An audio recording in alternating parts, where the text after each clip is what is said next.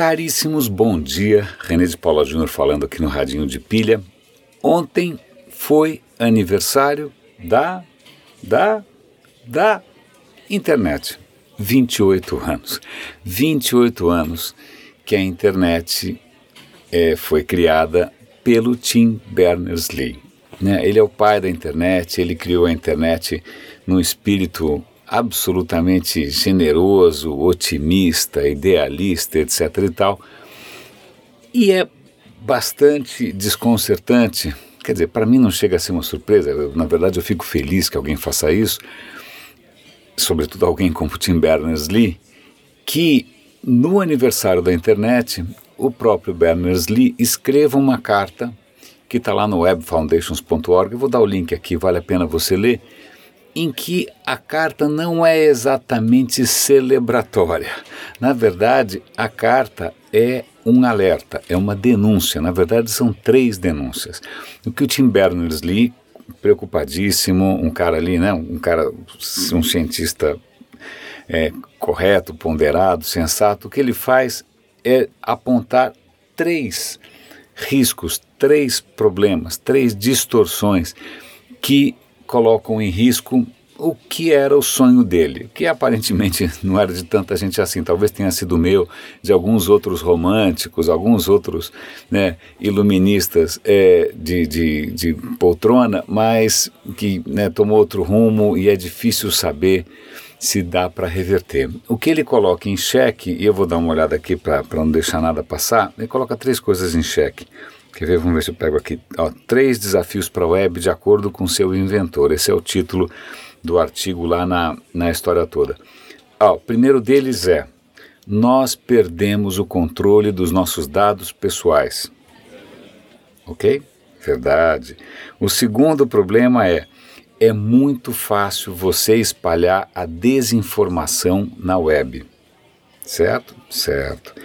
E terceiro lugar, e acho que aí ele devia estar levando em conta provavelmente o Trump, provavelmente o Brexit, provavelmente Coreia do Norte, Erdogan, etc, etc, etc, a propaganda, e propaganda acho que no sentido mais pesado mesmo, a propaganda política na internet precisa ser melhor compreendida e precisa ser mais transparente. Então, aos 28 anos, a gente sempre, né, quer dizer, quando comecei essa história lá atrás, em 96, eu comecei há 21 anos atrás a trabalhar com isso, eu imaginava que dali a 20 e poucos anos a gente estivesse num paraíso terrenal, né, assim, algum tipo de, de sonho de liberdade, democracia, etc e tal, mas puxa, 28 anos depois, o cenário é um pouco mais complexo. Então, eu convido vocês, eu vou dar o link aqui, leiam essa história do, do Tim Berners-Lee. Bom, eu comemoremos a internet, ou pelo menos o sonho do que poderia ser a internet, né, nessa segunda-feira. Eu ainda continuo meio pateticamente apostando nas mesmas coisas, né? Talvez fosse a hora de talvez repensar as coisas todas. Um artigo interessante no Estadão que também tem a ver com essa história toda, tá? seria até um quarto item aí para o nosso amigo colocar, é chamado Paradoxo da Escolha. É a tradução de um texto da Economist que diz o seguinte: puxa, nunca foi tão bom ser um consumidor de conteúdo. Né? A gente pode assistir o que quiser, quando quiser, muitas vezes de graça ou então muito barato. Né?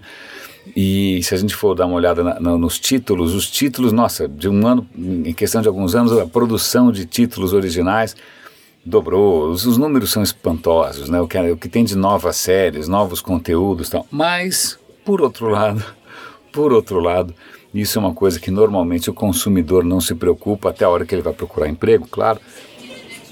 Essa abundância de conteúdo ou de opções, na verdade, mascara uma concentração brutal dos players. Então, a Disney, o cara até comenta que acho que os cinco maiores sucessos de bilheteria foram os cinco foram da Disney, né? porque a Disney comprou um, dois, três, quatro estúdios. Né? É, a Netflix também está concentrando grande parte. Se a gente for ver o cenário, né, ao, ao contrário do que, sei lá, o Tim Berners-Lee ou mesmo eu sonhava lá atrás, o que acabou acontecendo não foi exatamente um bazar né, de infinitas uh, opções democráticas e mais ou menos no mesmo pé, mas foi sim é, uma catedral aí. Estou fazendo aqui uma, uma analogia, uma, uma, uma na verdade, um, uma menção sutil a um livro que fazia muito sucesso há uns 20 anos, chamava O Bazar e a Catedral. Tem que rasgar e jogar fora porque não funcionou. Mas o que acontece é que houve, não só no campo dos Facebooks e Googles, etc e tal, mas também no campo do entretenimento um uma concentração brutal. Ou seja, quem é grande fica cada vez maior, quem é pequeno não consegue deixar de ser pequeno nem por milagre. Né? Então, é, ok, você decida se você fica otimista ou pessimista.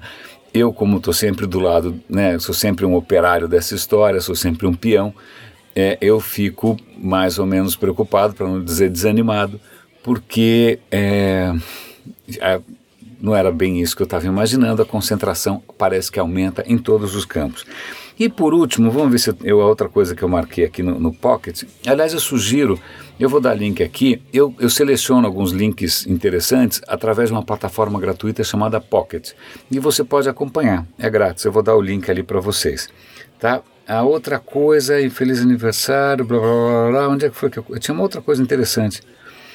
Ah, outra coisa que tem a ver também com a história do Tim Berners-Lee, que é a seguinte: a legislação nos, nos, Estados Unidos, graças né, ao triunfo da, da burrice natural do Trump, ou limítrofe, né, Trump, o limítrofe, que está numa longa linha, né, Dilma, limítrofe, tá, bom, mas aí o Trump, o limítrofe, está conseguindo mudar a legislação americana, então é perfeitamente possível que daqui para frente a empresa em que você trabalhe, ou trabalha, ou consiga trabalhar, ou queira trabalhar, possa penalizar você caso você não queira compartilhar o seu DNA. Então vamos imaginar, você trabalha numa empresa e fala, olha, meu amigo é o seguinte, o RH disse que agora todo mundo tem que passar o DNA para ele lá. Aí você fala, não, eu não quero. Aí você fala, ah, jura, santa. Então isso pode, a partir que o que é bastante distópico, o que é bastante preocupante, porque tem a ver não só com uma questão de privacidade, mas tem questão da bendita isonomia. Nós não somos mais todos iguais, né? Quer dizer, você passa a ser mais igual ou menos igual conforme o seu DNA indica alguma doença, alguma propensão, alguma debilidade no futuro, você começa a ser condenado pela probabilidade de que alguma coisa venha acontecer. Isso é é realmente assustador, está virando realidade. E, de novo, isso se encaixa nas coisas que o Tim Berners-Lee está alertando. O que me intriga é, nesse nosso métier, nesse nosso ofício, nessa, né, nessa nossa área, quem aqui está levantando a lebre, quem aqui está apontando ou denunciando o mesmo que o Tim Berners-Lee está fazendo, ou o mesmo que eu tento fazer? Eu estou me sentindo meio sozinho aqui. Eu, eu não, estou vendo sinal de debate disso em lugar nenhum. Ou se está tendo debate, ninguém me convida. Eu ficaria muito feliz em participar. Né? Talvez os debates estejam viciados em serem só positivos, festivos, né? panegíricos, etc, etc, etc. É, então, se vocês souberem de algum lugar onde está sendo discutido, debatido com honestidade, né, com transparência e com boa intenção, é, a boa intenção, a transparência e a honestidade originais da web, é, por favor, é, eu vou ficar muito feliz de saber. Caríssimos, René de Paula Júnior falando aqui no Radinho de Pilha. Até amanhã.